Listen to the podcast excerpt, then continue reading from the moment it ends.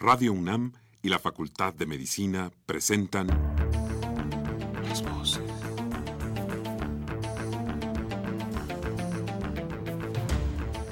Voces. Las voces. Las voces. Voces. Las voces de la salud.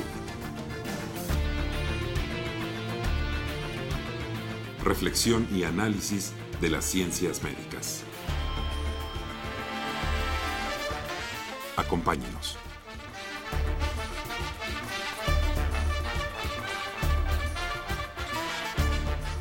Muy buenas tardes, estimados radioescuchas. La Facultad de Medicina de la Universidad Nacional Autónoma de México y Radio UNAM tienen el agrado de invitarlos a que nos acompañen en su programa Las Voces de la Salud. Soy el doctor Andrés Aranda Cruzalta y el día de hoy para hablar sobre el Seminario de Historia de la Medicina y Salud Pública en América Latina se encuentran con nosotros las doctoras Ana María Carrillo Farga, la maestra en Ciencias Graciela Zamudio Varela y la doctora María del Socorro Campos Sánchez. Quiero recordarles que este programa es grabado.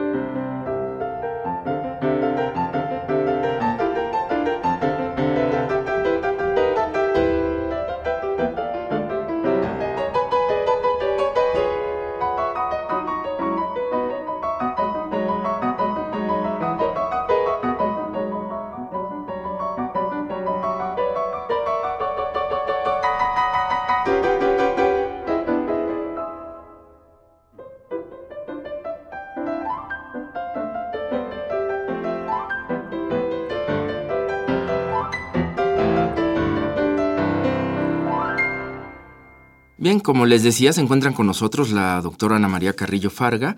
Ella es doctora en historia, eh, trabaja en el Departamento de Salud Pública de la Facultad de Medicina de la UNAM. Tiene más de 60 publicaciones sobre la historia de las epidemias, la salud pública y las profesiones sanitarias. Pertenece al Sistema Nacional de Investigadores, nivel 2. Es una de las coordinadoras del Seminario de Historia de la Medicina y Salud Pública en América Latina. También está con nosotros la doctora Graciela Zamudio Varela. Es licenciada en Biología y maestra en Ciencias. Labora como profesora investigadora del Departamento de Biología Evolutiva de la Facultad de Ciencias de la UNAM. Tiene numerosas publicaciones sobre la ilustración novohispana, principalmente sobre el origen y desarrollo de la Real Expedición Botánica a Nueva España. Y también, como les comenté, está con nosotros la doctora María del Socorro Campos Sánchez. Ella es licenciada en Historia, maestra en Estudios Latinoamericanos y doctora en Filosofía de la Ciencia, área Comunicación de la Ciencia. Actualmente da clases de Antropología de la Salud en la Escuela Militar de Enfermeras. Pues bienvenidas las tres. Muchas gracias. gracias. Bien, pues yo quisiera, si están ustedes de acuerdo, comenzar este, platicando con la doctora Ana María Carrillo Farga, quien es quien coordina este seminario de Historia de la Medicina y Salud Pública en América Latina. Eh, ¿Y cuál es el, el, origen de este seminario? ¿Cuál es su importancia? ¿Cómo se creó? No sé si quisieras primero hablarnos un poco sobre el seminario. Sí, gracias. Bueno, el seminario surgió a propuesta mía con el apoyo del doctor Malaquías López Cervantes, en ese momento jefe del Departamento de Salud Pública. Eh, pensé en invitar a colegas cuyo trabajo admiro, también estudiantes que realizan investigación original, para difundir y discutir sus trabajos. El objetivo del seminario es exponer eh, temas relativos a la medicina y la salud pública en México y en la región latinoamericana, mirando hacia el pasado con preocupaciones del presente, o por el contrario, tocar temas actuales con una perspectiva histórica. Desde el segundo mm, seminario decidí invitar a Blanca Iraíz Uribe Mendoza, entonces recién egresada del doctorado en Filosofía de la Ciencia, y ha sido pues una idea muy buena, puesto que ella llegó con mucho entusiasmo para trabajar y también con ideas novedosas. Qué bien. Eh, yo te preguntaría, ¿por qué consideras que es importante esta perspectiva que nos estás planteando? Es decir, de abordar los problemas actuales de la salud pública a través de una revisión histórica. Sí, eh, Creo que es importante tanto para quienes se dedican a enfrentar los problemas colectivos de salud como para los historiadores mismos. Eh, podemos decir que para un neumólogo, un pediatra, conocer la historia de su especialidad es interesante. Eh, sin embargo, creo que para un especialista en salud pública, la historia es indispensable para conocer el origen y el desarrollo de los problemas que enfrenta. Los enfoques sanitarios del pasado son antecedentes importantes eh, para enfrentar las enfermedades actualmente. Y por lo que toca a los historiadores, eh, podemos afirmar que la historia de un país no puede ser bien entendida sin saber lo que la salud, la enfermedad, la muerte han sido en y, para él. Y a su vez, la historia de la medicina y la historia de la salud pública pues son alumbrados por la, por la historia política, porque desde luego necesitamos conocer las condiciones políticas, sociales, económicas, culturales que determinaron los problemas de salud o que favorecieron eh, eh, determinadas eh, maneras de prevenir o enfrentar esos problemas. Bien, ¿y por qué circunscribir el, seminario a, la región latinoamericana? Es una buena pregunta. Eh, la verdad, lo que yo intentaba al ponerle ese nombre era ampliar eh, el campo, ¿no? que el seminario no fuera solo sobre, sobre México. Y pensé en América Latina por las buenas relaciones que hay entre historiadores de la medicina y de la salud pública mexicanos y de la región pero eh, en efecto también tenemos redes y grupos de investigación con personas de otros países y supongo que a pesar de su nombre el seminario en alguna ocasión eh, estará abierto para, para ellos. Bien, eh, pero sobre los temas, o sea, aquí, no sé, me gustaría si pudieras explicarnos cuando hablas de esta apertura, que es decir, apertura en términos temáticos que aborden más allá de, América Latina, no de los participantes, porque mencionaste a los historiadores, entonces me parece que hay como dos situaciones ahí, ¿no? O sea, o sea, un seminario de historiadores latinoamericanos o un seminario con la temática latinoamericana. Sí, son las dos cosas en realidad, ¿no? Porque, eh, bueno, por un lado, en cuanto a quienes participan, por el hecho de que su sede es el Departamento de Salud Pública, pues obviamente muchos de los participantes son, son miembros del departamento o pasantes de medicina en servicio social. Pero también por el, los temas que aborda, eh, muchos de los participantes son historiadores o filósofos de la ciencia, también hay algunos antropólogos. Y yo creo que la apertura esta de la que hablamos es en los dos sentidos.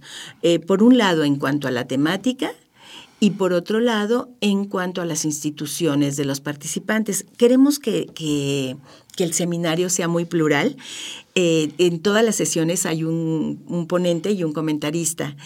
Y, por ejemplo, de ponentes hemos tenido em, participantes de la Universidad Nacional de Colombia, sede Medellín, de la Universidad de Texas, de la Universidad Iberoamericana de Torreón, de la Universidad Autónoma de la Ciudad de México, de la Facultad de Ciencias de la UNAM y de la Escuela Militar de Enfermeras. Y en cuanto a los comentaristas, pues hemos tenido personas del Programa Universitario de Estudios de la Diversidad Cultural y la Interculturalidad de la UNAM, de CIESAS Distrito Federal, el Colegio de México, el Instituto de Investigaciones Sociales de la UNAM y la Dirección General de Divulgación de la Ciencia de la UNAM. Y este abanico se va a seguir ampliando en otras reuniones. Entonces, la, apertura es tanto en temáticas como en, en personas eh, que participen. Digamos, esta sería la forma en la que está integrado, eh, más o menos, ¿no? Eh, ¿Y quiénes, quiénes pueden participar actualmente en el, en, el, seminario? Si alguno de nuestros radioescuchas le interesa, ¿puede acercarse? sí, pueden acercarse. Pueden participar todos aquellos porque es un seminario abierto. ¿no? Pueden acercarse si les interesa la temática en general eh, de manera permanente o pueden ir a alguna de las sesiones que trataremos de estar difundiendo.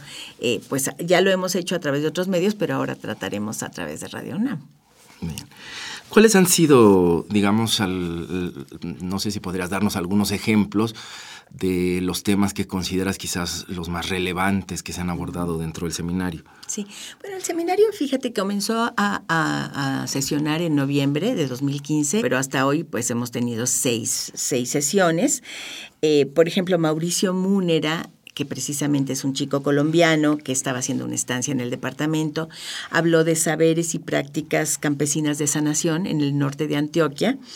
Eh, él se pregunta cómo es que un campesino deviene en sanador y a partir de eso construye eh, historias de vida de parteras, curanderos, eh, herbolarios, sobadores de la zona que estudia. En ese caso el, comentario estuvo a cargo de, de Carlos Sola. Elizabeth O'Brien, eh, que es de la Universidad de Texas, ella trabaja eh, las operaciones cesáreas que los padres de la iglesia hacían en el siglo XVIII a las embarazadas que, acababan de morir o incluso cuando estaban muriendo, con la intención de bautizar a los nonatos, sobre todo cuando eran de familias indígenas. Su intención es subrayar los orígenes epistemológicos de la obstetricia en México y en esa ocasión el comentario estuvo a cargo de Lina Rosa Berrio. Palomo, Laura Orellana ha estudiado cómo eh, cambian los conceptos de sobrepeso y obesidad de finales del siglo XIX a principios del siglo XX, ¿verdad? Cómo pasan eh, eh, a ser medicalizados, cómo pasan a verse como, como enfermedades, y para eso ella estudia tanto la prensa médica como la prensa política. Eh, su intención es hablar de la importancia que tiene la reflexión histórica sobre la obesidad desde la perspectiva de su construcción como categoría científica. Ese trabajo fue comentado por Fernanda Núñez. Ernesto Arechiga habló sobre la higiene e ingeniería eh, eh, con el caso específico de las obras hidráulicas de la Ciudad de México, también entre la segunda mitad del siglo XIX y principios del XX, eh, para analizar la transición del consumo y el desecho del agua del régimen antiguo al régimen moderno y fue comentado por, por don Andrés Lira. Bueno, las últimas sesiones, las comentaristas fueron María Luisa Rodríguez Sala y Ana María Sánchez Mora y las ponentes fueron Graciela Zamudio y Socorro Campos, pero no te platico de sus temas porque ellas, por suerte, están aquí, para, para hablar. Para que hablemos de, eso. Eh, yo, antes de, conversar con ellas, eh, quisiera también preguntarte. ¿Cuáles han sido las principales dificultades a las que te tuviste que enfrentar para lograr, digamos, o que te sigues enfrentando para lograr que, el seminario eh, pues se vaya desarrollando como hasta ahora? Sí.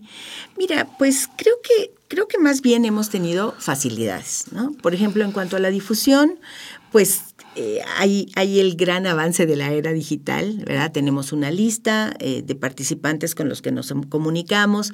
A propuesta de, Blanca Uribe, tenemos una página de Facebook. Eh, y, la, facultad nos ha dado la oportunidad de, utilizar sus medios de difusión. Bueno, consideramos que esta oportunidad de estar aquí en Radio UNAM pues, es muy importante también. Y por otro lado, bueno, hemos tenido todo el apoyo de la, de, la jefatura, de la facultad. Realmente eh, lo importante creo es que el, que el seminario se vaya eh, eh, difundiendo, que tenga una permanencia, eh, es que, hasta hoy lo hemos tenido, pero que, podamos lograrlo. y, que, y que cada vez, como digo, este, sea más amplio y más plural. Muy bien. ¿Nos podrías dar información sobre la próxima sesión? Solo quiero recordar a ti y a los radioescuchas que este programa es grabado y que será transmitido el 21 de julio. Entonces, cuando hablo de la, de la próxima sesión es pasando esa, esa fecha. Claro. Bueno, eh, el martes 16 de agosto Eh, Mercedes Alanís, de la Universidad Autónoma del Estado de Hidalgo, hablará sobre los centros de higiene infantil en la Ciudad de México en las décadas de 1920 y 1930 y su trabajo será comentado por María Eugenia Sánchez de la Dirección de Estudios Históricos del Instituto Nacional de Antropología e Historia.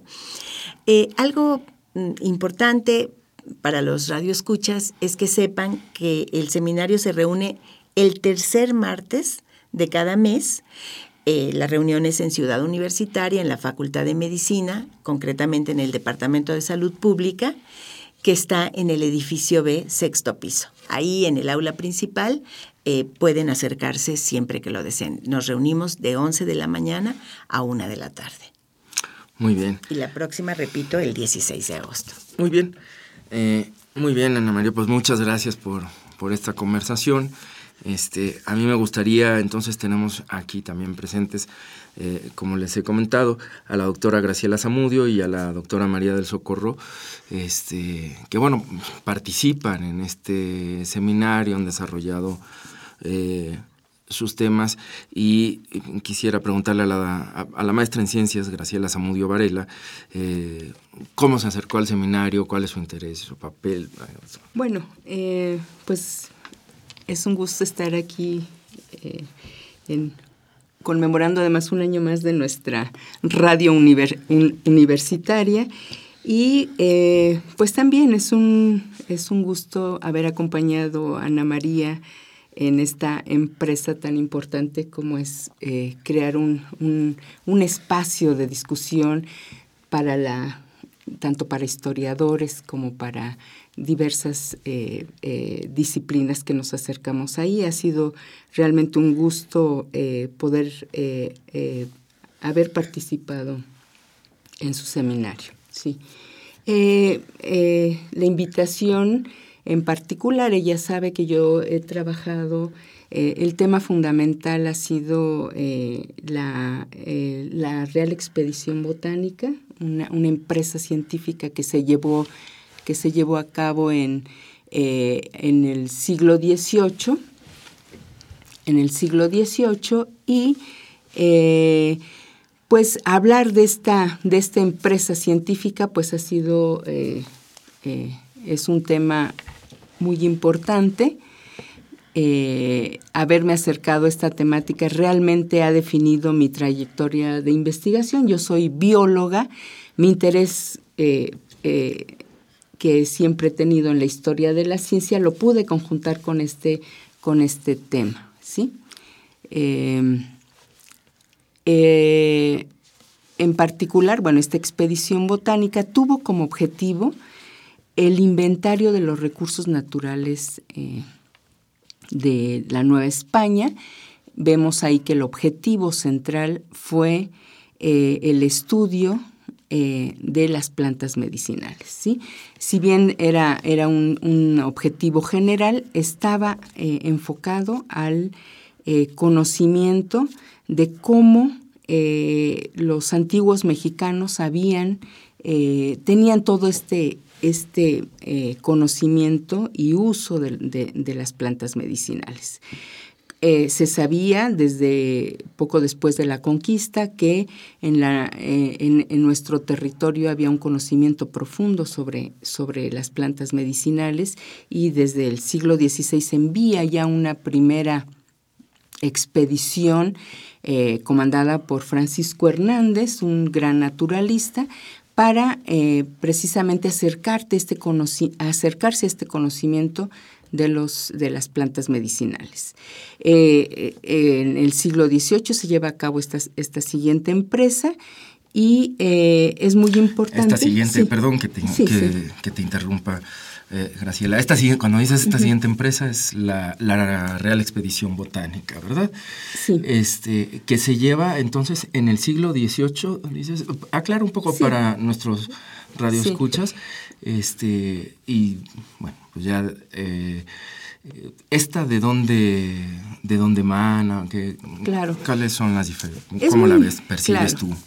Sí, es, es, muy importante esto porque tenemos que ubicarnos que en ese momento, pues, eh, eh, la Nueva España, pues, es una colonia, pertenece al imperio, ¿no? Al imperio español Y en ese momento, bueno, va a ser Carlos III el, el rey que va a estar eh, interesado en que se eh, conozcan cuáles son sus recursos en, sus, eh, en sus, dominios.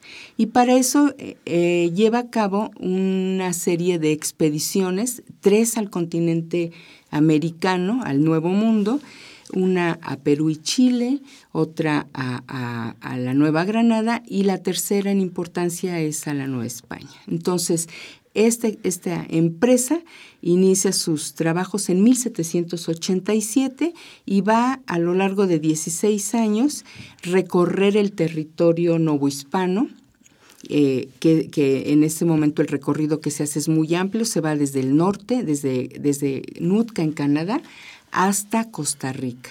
Entonces, a lo largo de 10 años, de 16 años, se recorre todos estos territorios y eh, el objetivo es inventariar los recursos naturales con un énfasis muy fuerte en el, conocimiento de las plantas medicinales, ¿sí? Cómo se usan las plantas, dónde están, eh, qué enfermedades están eh, tratando de eliminar a partir del uso de estos remedios y por supuesto al imperio lo que le interesa es conocerlos e, y llevárselos a, a la metrópoli para este, poder eh, pues, hacer uso de ellos y con eso también aumentar su poder imperial, ¿no? Eh, con respecto a otros imperios. ¿Por, qué, digamos, eh, cuál era la, importancia de, las, de las plantas, de este registro de plantas para, para el imperio? ¿Por qué le importaba tanto, digamos? Sí, porque, bueno, los, la, las plantas eh, siempre, tanto las medicinales como las de otros usos, pues siempre van a ser parte, van a ser los tesoros que los imperios van a querer tener bajo su dominio y eh, bueno, ya sea las, aquellas que utilizadas como tintes, eh, como fibras, pero había un interés muy particular en los aspectos medicinales. no en balde, bueno, se conoce los estudios profundos que hubo sobre la, quina, considerada la planta más importante del siglo XVIII. ¿Por qué? Porque era una planta que era el remedio más eficaz que se tenía para eh, eh, erradicar o para salvar a, curar a la gente de las, de las fiebres que se llamaban fiebres terciarias, fiebres intermitentes, en fin, la fiebre amarilla, de la que en particular muchos de los viajeros que se trasladaban del viejo al nuevo mundo, pues eh, eh, eran afectados. Eh, incluso muchos naturalistas pues murieron debido a esta, este tipo de este, padecimientos. Entonces, el interés por conocer dónde están estas plantas, en qué cantidades están, cómo apropiarse de ellas, incluso hay todo un proyecto de trasladar, eso es, eso es muy interesante, de trasladar plantas vivas, en, en un primer momento olvidándose que eh, las plantas son parte de un territorio que, que, que, que, se desarrollan en un ambiente físico, con cierto suelo, cierta temperatura, y en un momento pues era así, se pensaba, ¿no? Esta mirada imperial de... Eh, traslado las plantas como si con eso se pudieran trasladar también esas condiciones en las que las plantas están viviendo y pues hubo muchos fracasos porque al llegar eh, estas, estas plantas a, la, metrópoli o a las distintas metrópolis europeas, este, pues no sobrevivían. Entonces tuvo que haber un estudio eh, de, cómo se desarrollaban, en qué condiciones para poder tener éxito en estas empresas. Entonces, esto les lleva a estos naturalistas casi todo el siglo XVIII en poder este, entender ¿no? Eh, cómo eh, llevar a cabo, cómo apropiarse de estos recursos, no solo los naturales, sino también culturales, ¿no? información que proporcionaban los indígenas de ¿no? de dónde se encontraban las plantas, eh, cómo usarlas, eh, los nombres, ¿no? incluso eh, vamos a ver que no solo se traslada la planta, sino se trasladan todos estos conocimientos. ¿no? ¿Cuál es la importancia? Vamos, a, si, entiendo bien y si no me corriges porque tú eres mucho más experta que yo en esto, pero sí, entiendo eh, y lo retomo para que nos puedan seguir nuestros radioescuchas. Eh, que sí que hay condiciones naturales a veces que no tenemos como la altura, este, el clima y demás que pueden afectar eh, el desarrollo de, una planta. Eh, y de lo que nos estás hablando es precisamente de, bueno, ir recogiendo plantas, toda esta expedición va recogiendo plantas a lo largo de todo el territorio, bueno, del territorio americano que señalabas, desde nunca Costa Rica, para llevarlo a Europa. Y entonces, en, en, todo esto, ¿qué, papel juegan eh, los jardines botánicos? Eh, ¿Cuál es su importancia en ese momento? Y si pudieras, saliéndonos un poco del tema, si te atreves también y estás de acuerdo, este, si hay algún antecedente de jardines botánicos en el México precolonial. Claro. Bueno, sí, eh, se sabe ¿no? de los jardines prehispánicos, de los jardines de Netzahualcoyot, ¿no? Cómo, está, cómo se sorprenden ¿no? los conquistadores, eh, conquistadores entre comillas, de, eh, de llegar y ver ¿no? cómo plantas de distintas regiones, animales de distintas regiones, se desarrollan ¿no? Cómo aquí reproducen de alguna manera las condiciones. Si hablamos de el primer jardín botánico en Pisa o ¿no? en, el viejo mundo, pero se sabe que, que en, en el antiguo, en los antiguos territorios eh, eh, de hoy conocido como el continente americano, ya se tenían todos estos este, espacios para recrear las condiciones y adaptar a los organismos. Eh, es muy importante además, bueno, tu pregunta, porque bueno, el imperio también es, español, si bien era esta idea de, de inventariar los recursos, trasladarlos, tuvo interés en crear, eh, junto con esta expedición a la Nueva España, un jardín botánico y una cátedra de botánica. Eso, fue, eso es muy importante para la historia de la ciencia nacional, porque es el primer jardín botánico que se crea en el Nuevo Mundo y la primera cátedra de botánica. La idea es que eh, una vez que los expedicionarios, los peninsulares, regresen a la metrópoli, aquí se quede un espacio donde se esté formando a nuevos eh, naturalistas, bueno, que, sigan por un lado enviando estos materiales a la metrópoli, pero también eh, formando aquí a la gente. ¿sí? Es importante destacar que la cátedra de botánica, para vincularlo con, el seminario de la doctora Ana María eh, Carrillo, es, esa cátedra fue obligatoria para médicos, cirujanos y farmacéuticos. Todos aquellos que, que quisieran tener el grado eh, eh, tenían que haber cursado la cátedra de botánica. Y bueno, el jardín botánico, que nunca se creó como, se pensaba en las dimensiones que se, había planeado, estuvo un espacio en, en el Palacio Virreinal. Y entonces fue un espacio muy importante que fue visitado por naturalistas tan importantes como Humboldt ya a principios del siglo XIX y eh, Madame Calderón de la Barca, por ejemplo, todavía en, en, en, su diario habla de que visitó el jardín botánico que vio ahí sembrada, todavía el árbol de las manitas sembrado por el catedrático Vicente Cervantes, ¿no? Entonces vamos a ver que estos espacios fueron muy importantes para el desarrollo de la botánica en México. Muy bien, vamos a hacer una pausa y regresamos a seguir conversando.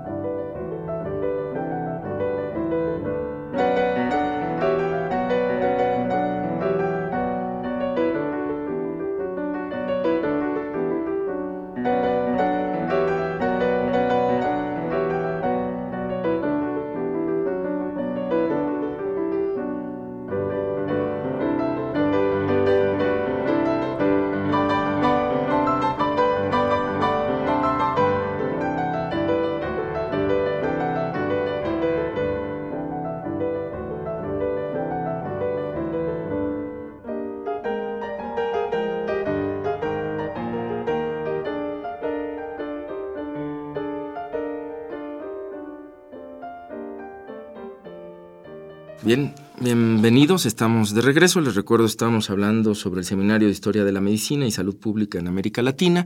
Les recuerdo también que este programa es grabado y que será transmitido el día 21 de julio. Y estábamos antes del corte eh, conversando con la maestra Graciela Zamudio. Eh, nos estaba platicando sobre la Real Expedición Botánica, nos ha hablado sobre la importancia de los, eh, de los jardines, del Real Jardín en la Nueva España, y había una réplica en Madrid que fue haciendo todo este proceso de, clasificación de plantas y que es un antecedente muy importante para lo que después hará el Linneo, este, hasta cierto punto, si me, si me equivoco me corriges. Pero yo quisiera, no, tenemos tiempo para contar toda esta historia, pero entiendo esa importancia histórica. ¿Qué tanto o, actualmente qué instituciones, digamos, eh, han implementado, qué tanta importancia se le sigue dando a todo este conocimiento ancestral que se ha ido modificando, pues según ha ido avanzando también otras áreas, eh, otras áreas de la investigación, ¿no? Como la fitoquímica o algunas otras que tú nos podrás aclarar mejor. En la actualidad, ¿qué instituciones le dan importancia, digamos, a este conocimiento y cómo están los vínculos entre eh, historiadores, eh, etnólogos, biólogos, eh, etcétera? bueno, simplemente, bueno, comentar que pues sí, el sistema de lineo fue muy importante porque permitió dar un nombre específico a las plantas y este, estas expediciones ya, ya venían con el objetivo de estudiar las plantas basándose en la clasificación lineana, eso es muy importante. Eh, es importante también señalar que uno de, los primeros eh, estudiantes eh, que se incorporan al curso de botánica, pues está José Mariano Mociño, considerado el, primer botánico mexicano, y también un, médico que tuvo un papel muy importante en la metrópoli. ¿sí? Llegó eh, es importante señalar que eh, eh, el reconocimiento tan amplio que tuvo lo llevó a ser el presidente de la Real Academia de Medicina de Madrid. Entonces, los resultados de la expedición en particular han sido muy importantes, tan importantes que, bueno, desafortunadamente en su momento no se publican los resultados y nos lleva a que apenas en el 2010 se publique la obra, eh, la mayor parte de estos materiales eh, por la editorial Siglo XXI. Esto nos lleva a pues esa actualidad que tienen, todo ese trabajo que se hizo en el siglo XVIII, la actualidad taxonómica de usos medicinales que tienen las plantas eh, y que pues llegue a ser publicado tan recientemente por una obra magnífica.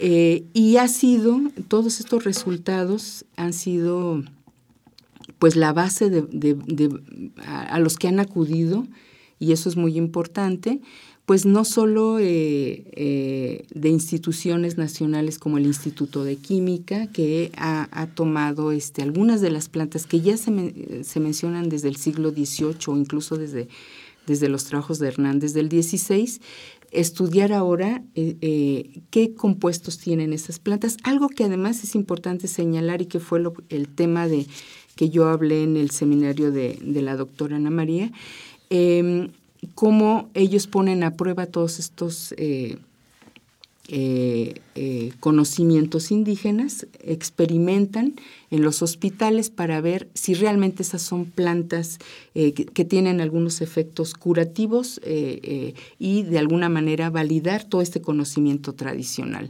hacia afuera. Ahora eso lo, está retomando en particular, por ejemplo, el Instituto de Química, en el siglo XIX el Instituto Médico Nacional. Ha sido a lo largo de la historia varias instituciones las que han retomado ese conocimiento eh, que se produjo en el siglo XVIII. Y les decía, bueno, incluso no solo en nuestro país, sino en Alemania, por ejemplo, este, ha, habido estudios, ¿no? Em, eh, para estudiar los principios activos de algunas de las plantas eh, más importantes. Y bueno, desafortunadamente lo que ha pasado es que se patentan estos productos fuera este, de nuestro país, ¿no? A pesar de que, bueno, es un conocimiento tradicional y que ha tenido tantas eh, investigaciones a lo largo de nuestra historia, pues es información también que se, que se estudia afuera y eh, eh, pues sale ya, ¿no? De, de, las patentes nacionales, digamos, ¿no? Entonces. Muy, muy bien. ¿Algún último comentario que nos quieras hacer? Sí, bueno, pues destacar que eh, la historia de la ciencia en México es muy importante, que tenemos protagonistas en todas las disciplinas para estudiar y, y, bueno, que es una parte de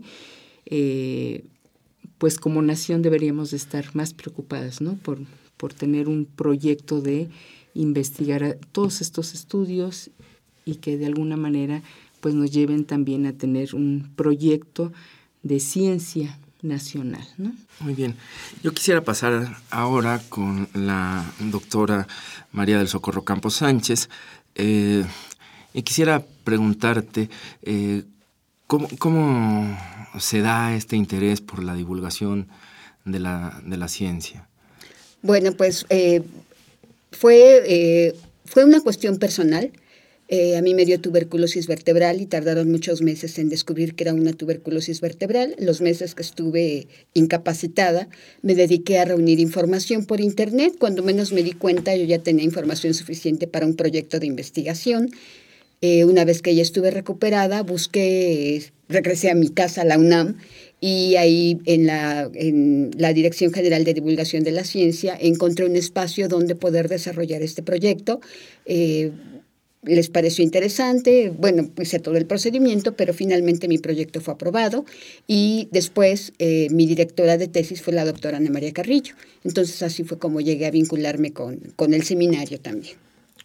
Un poco nada más para que la audiencia conozca, ya que mencionabas tu tesis, ¿sobre qué, sobre qué trata? Bueno, en realidad mi tesis es un tema muy amplio. Mi tesis trata sobre eh, la divulgación de la ciencia durante un siglo, de 1910 a 2010.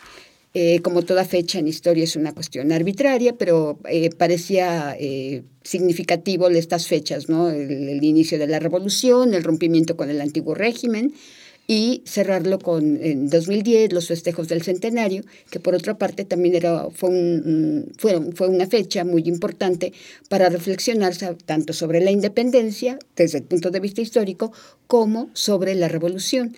Y en esto fue que inscribí mi, mi, mi tesis de investigación. Trata de la divulgación eh, que se ha hecho durante un siglo para combatir enfermedades.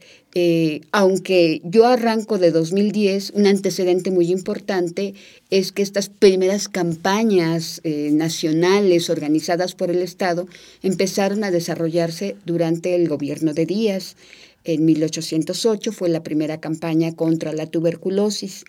Eh, en ese momento eh, todas las enfermedades, especialmente aquellas que pudieran ser epidémicas, pues, que se extendieran sobre la población, se les veía como un impedimento, un obstáculo para el comercio, para el desarrollo, y es en este contexto en el que se idean esas primeras campañas para combatir las enfermedades infecciosas, y en esto estuvo la tuberculosis. Muy bien, y volviendo, ampliando otra vez un poco el tema, esto es eh, más o menos sobre lo que eh, el tema de tu tesis, pero yo quisiera que abriéramos un poco más a la cuestión, eh, si nos puedes platicar sobre la importancia eh, que desde tu punto de vista tiene la divulgación de la ciencia. Bien, pues esta, bueno, empecé a investigar todo esto de la tuberculosis, cómo había sido, cómo se habían organizado estas campañas. Eh, bueno, rápidamente te cuento, ¿no? Eh, mi tesis arranca desde 1910, que precisamente se inscribe en el contexto revolucionario. Eh, en ese momento cesan todas las, las campañas, hay una desarticulación precisamente por el movimiento armado. y una vez que se empieza a apaciguar el país para 1917, es muy importante señalar que al, al al, sí, al discutirse lo que va a ser el artículo eh, relativo a, la salud, eh, va a ser, eh, pues se va, a, se va a construir con criterios médicos y con criterios militares. un aspecto muy importante que hay que señalar aquí es que tanto el discurso porfiriano como el discurso que se crea después de la revolución, y creo que hasta hoy persiste esa idea, ese prejuicio, es que se hace a los pobres responsables de su pobreza, de su ignorancia y por lo tanto de sus enfermedades. Se habla de ellos como unos marranos, como unos puercos que se regodean en la mugre y que lo que tiene que hacer el Estado es cambiar esas condiciones para que haya condiciones de salud. Eh, pero es desde esta visión que ve a los pobres como responsables de sus males, donde se eh, se, van a, organizar, a diseñar estas campañas. La idea es que eh, se centran eh, se centran en el individuo como eh, el, el, factor que puede llevar la enfermedad a diferentes lados. ¿Esto qué significa? Esto significa que se están dejando de lado o no se ven con la claridad que deberían de verse las condiciones socioeconómicas en las que se genera, se transmite y se perpetúa la enfermedad.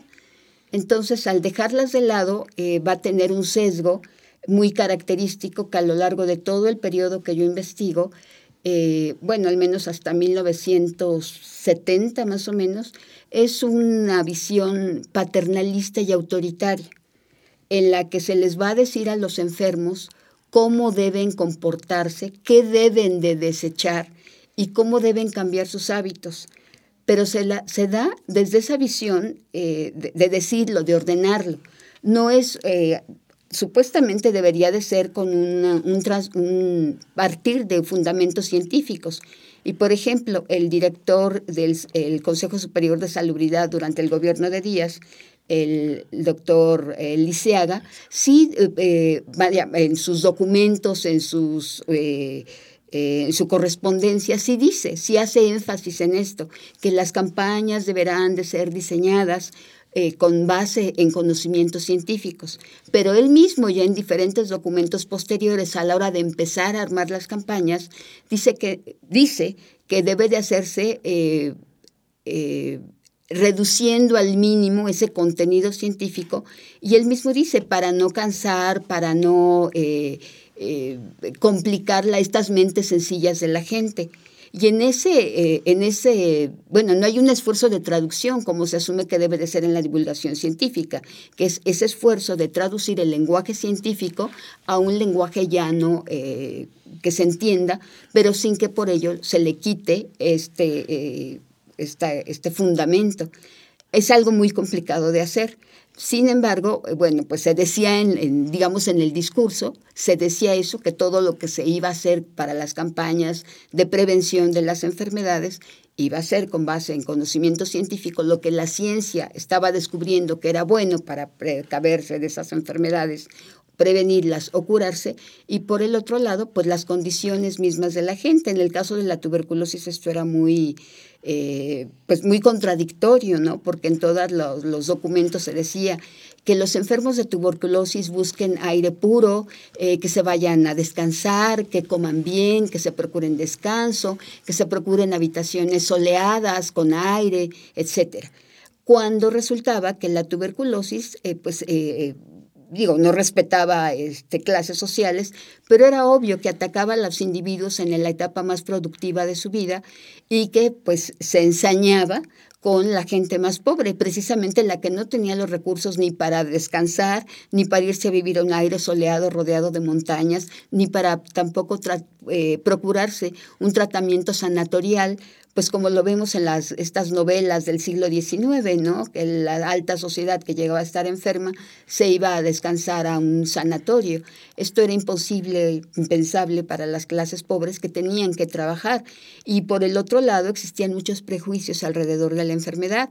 En muchos casos, a quien le daban un diagnóstico de tuberculosis era casi, casi una sentencia fatal, porque las posibilidades de curarse pues eran mínimas. Existían además problemas con el diagnóstico veces no se hacía o a veces el médico lo, lo, podía hacer, pero tampoco lo, lo, quería decir por, por considerar la situación del enfermo, de su familia. En otros casos, los enfermos que, a los que se les decía este diagnóstico no querían darlo a conocer, eh, trataban de esconderse. Eh, por lo tanto, también se llega a un subregistro de la enfermedad. Y bueno, pues todo esto complicaba mucho el, el, combatir efectivamente la enfermedad, partiendo desde que no sabíamos cuántos enfermos en realidad había en el país.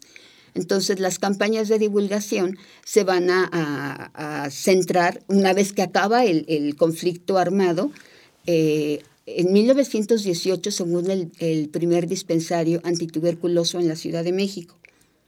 Se funda este eh, dispensario y a partir de ahí podríamos decir que, se retoma lo que sí había hecho en el porfirismo para combatir las enfermedades. Eh, digo, en mi caso, que yo estudio la tuberculosis, pero lo que yo también planteo es que el, reinicio ya en la época postrevolucionaria de las campañas, de las campañas sanitarias, no implica un rompimiento con el pasado, sino que por el contrario, lo que hace es retomar lo que ya se había hecho y continuarlo, es más, incluso endurecerlo un poco más. Entonces, en este contexto se inician estas campañas y vamos a ver que eh, van a tener un, abanico muy amplio de actividades. Eh, van a ser eh, campañas que tratan de atacar todas las enfermedades, sobre todo estas que quejaban a los pobres, en todos los frentes. Eh, va a haber, eh, por decirlo a grandes rasgos, va a haber dos maneras de combatirlo. Una va a ser lo que se conoce como la, esta educación formal, que el espacio donde se encuentra esto es en la escuela es educar a los niños sobre cómo, qué deben de hacer, cómo deben de comportarse, qué hábitos deben de tener para procurarse la salud. Y en el otro, vinculado a la escuela también, va a eh, dirigirse sobre todo a la población adulta a de decirles, a enseñarles, invitarlos a conferencias, a eh, pláticas. Eh, se van a producir para todo esto carteles, folletos, se organizan conferencias. Eh, un aspecto muy importante, bueno, se plantea desde la época revolucionaria, es crear un museo de higiene. A lo largo del tiempo se va a estar incidiendo sobre este museo de higiene y pues no va a ser hasta, digo, se ponen los primeros elementos para que este empiece a marchar en la época de Lázaro Cárdenas, ya a él no le toca verlo funcionar, sino hasta el siguiente sexenio, este es un grandísimo proyecto que además funcionó muy bien. Eh, estaba en lo que hoy es el... Estaba enfrente del hemiciclo a Juárez, ahí en frente de la Alameda. Eh, ahí funcionó durante mucho tiempo. Se decía que la misma ubicación del, del museo era muy importante, pues porque la gente podía, iba al centro y pasaba por ahí y entraba al museo. Este era un museo, aunque suena la palabra un poco rara para esos años, los, estamos hablando de los años 40, era un museo interactivo. Eh, yo creo que era uno de los museos más avanzados en su, eh, en su tipo para ese tiempo. Eh, digo, con los recursos que había, pero tenía manivelas, tenía eh, como estos juegos de meterle este, alguna, algún artilugio, salía otro, este, hacer preguntas, respuestas. Era una, bueno, eh, lo, único que yo he visto son fotografías, los documentos describen algunos de estos, pues sí, artilugios. Eh, pero se ven las fotografías que la gente iba, la gente acudía, que había una copiosa correspondencia, porque pues así se había una interactuar de la gente que acudía con las autoridades del museo y la gente ahí podía aprender de una manera lúdica, o sea, de esto que se habla, que es algo de lo último que se habla en museos, esto se estaba haciendo en el México de los años 40. Funciona muy bien, pero pues así como funcionan las cosas en el país, de repente desapareció eh, se trasladó primero el museo a un lugar donde ya la gente no iba, no era accesible y finalmente el museo desaparece. Eh, este tipo de cosas son las que a veces, eh, precisamente lo que decíamos aquí, las preocupaciones del, presente con esta visión del pasado, con esta visión histórica. No tenemos actualmente en México un museo de higiene y en estos momentos que estamos aquejados de, de problemas de salud muy fuertes, pues sería algo muy eh, importante de rescatar en el tiempo.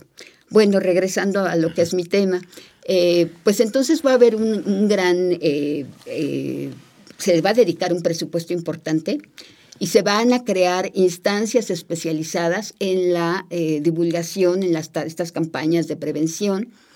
esta divulgación va a tener un, bueno, a lo largo de los documentos cambia de nombre, se le llama este, divulgación sanitaria, divulgación higiénica. Aquí es importante señalar que el concepto de divulgación en un primer momento viene con esta idea del vulgo, de, del conocimiento científico para el vulgo, para el que no sabe. Eh, también yo planteo a lo largo de mi investigación que eh, se va a conformar lo que se conoce como el modelo de déficit, donde hay una parte, el que sabe, en este caso el médico, eh, que sabe todo, incluso hasta sabe lo que yo no sé y él sabe lo que me conviene a mí, que yo soy la parte enferma, y del otro lado el enfermo que no sabe absolutamente nada, no sabe ni qué le conviene, ni sabe para dónde ir. Entonces yo como enfermo tengo que sujetarme sin preguntar y sin cuestionar absolutamente nada y sin resistencia lo que me proponga el médico. Eh, este modelo lo vemos hasta el día de hoy. Eh, eh, bueno, a mí una preocupación que, que tengo actualmente es esta cuestión, por ejemplo, del, del expediente médico. Si yo quiero acceder a mi expediente, no puedo hacerlo. Me dan un resumen y me lo da el médico con base en lo que él crea que puede ser y que puede ser importante para mí. Acceso a mi expediente no lo tengo. ¿Por qué? Porque aquí prevalece lo que yo ya había mencionado anteriormente de esta visión patrimonialista y esta visión también eh, autoritaria y paternalista, ¿no? Ellos saben que me conviene a mí, yo no soy nadie, o sea, yo no tengo absolutamente nada que ver ni que decir. Y esta es la visión que ha permanecido hasta el día de hoy en pues en el trato, en la relación que tenemos con los médicos desde el punto de vista de, los pacientes, ¿no? Eh, todos hemos sido pacientes, pues yo creo que todos hemos eh, sufrido este tipo de cosas. Bueno, entonces esta es la, el, digamos, el modelo que se construye en la divulgación. Entonces, eh, que tiene que ver también con esta visión militar de combatir la enfermedad como si fuera efectivamente una guerra. Hasta, eso, hasta ese punto, pues es entendible completamente todo esto. Pero bueno, entonces, una parte también importante de la investigación eh, se, refiere específicamente a las imágenes. Sí, yo eso, eso, con eso quisiera que pudieras cerrar esta parte claro que, eh, que, nos hablaras eso del, tipo de fuentes y particularmente de las imágenes. Bien, bueno, las imágenes, eh, las imágenes siempre han sido bueno, últimamente los historiadores han dicho, han retomado imágenes y han dicho que son una fuente tan válida como las eh, fuentes escritas. Entonces, eh, desde este punto de vista, yo encontré imágenes, en verdad hablaban por sí mismas y eh, en una imagen podíamos ver todo esto que yo he estado diciendo. Por ejemplo, hay una imagen de una enfermera, es de 1920 la imagen, es una enfermera, debajo de la cofia de enfermera se le ve su pelo corto de estas flappers de los años 20 y está viendo a un hombre que se le ve por su vestimenta, es un hombre del pueblo, y prácticamente la enfermera lo está estrujando a media calle, lo está examinando, lo está viendo. Pero el hombre tiene una actitud de indefensión, o sea, toda, toda su expresión corporal habla de que está expuesto, o sea, hágame usted, señorita enfermera, lo que usted quiera. Eh, y es, habla, habla de muchas cosas. Habla tanto la cuestión de la medicalización en todos lados, es decir, que todos los fenómenos de la vida son, eh, van a pasar ahora bajo la, lupa del médico y la, la enfermera representa esta, esta, esta visión, ¿no? Eh, tiene también que ver con las campañas. Esta mujer seguramente era una enfermera visitadora, de estas mujeres que se les preparaba para ir a las casas a buscar a los enfermos y para darles consejos, aconsejar a las madres. Se pensó en la figura de la enfermera visitadora como una manera de acercarse a las familias, sobre todo a las madres, que ellas serían las que enseñarían los nuevos hábitos saludables.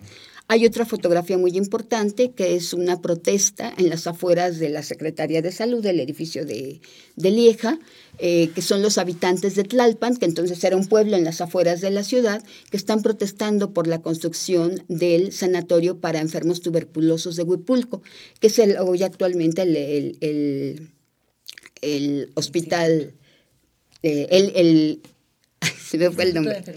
El Instituto de Enfermedades Respiratorias. Y están protestando pues porque todavía prevalecían los prejuicios. Esto es en la década, a finales de la década de los 30, se están protestando porque se va a inaugurar un nuevo hospital y pues se decía que era contagioso, que era incurable, que quién quería ir esa gente, porque además los enfermos de tuberculosis se asumía que también estaban enfermos por ellos o sea, aparte de este discurso político que decía que ellos eran los pobres responsables de todo esto, era también una cuestión religiosa y cultural. Se enferman porque llevan una vida disoluta, se enferman por castigo divino. Entonces era lo, peor de, la sociedad a los que iban a ubicar en ese sanatorio y la gente no los quería. Y finalmente hay una, una foto también tomada en el hospital para tuberculosos de Huipulco ya funcionando. Está ahí ve un pabellón, están unas enfermeras, están, perdón, unas enfermas recostadas en este ambiente que precisamente se decía, se ven unos grandes ventanales en un ambiente aséptico y la enfermera en una posición hierática muy seria presidiendo a estas enfermas. Esto también es simbólico, pues porque ahí está, ¿no? La acción del Estado procurándoles a, estos, a estas enfermas esta curación que ellas no se podrían proporcionar. Y estas enfermas eh, tranquilas, eh, pues sí, esperando la curación. Eh, ahora hay que aclarar que estas fotografías, yo considero que todas ellas fueron posadas.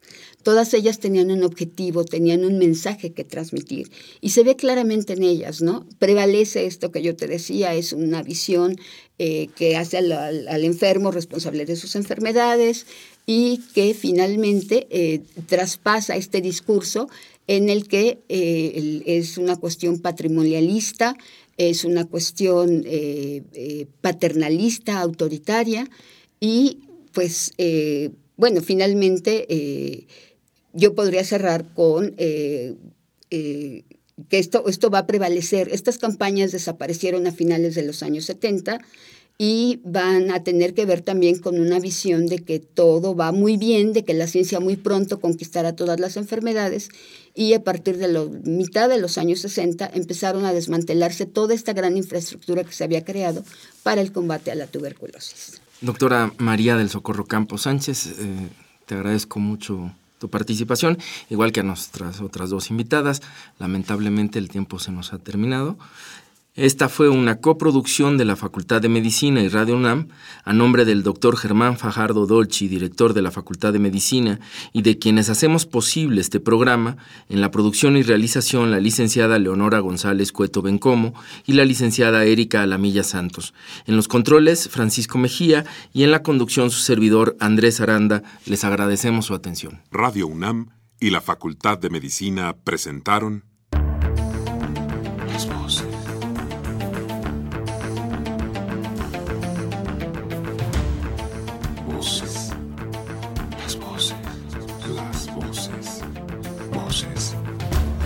Las voces de la salud. Reflexión y análisis de las ciencias médicas.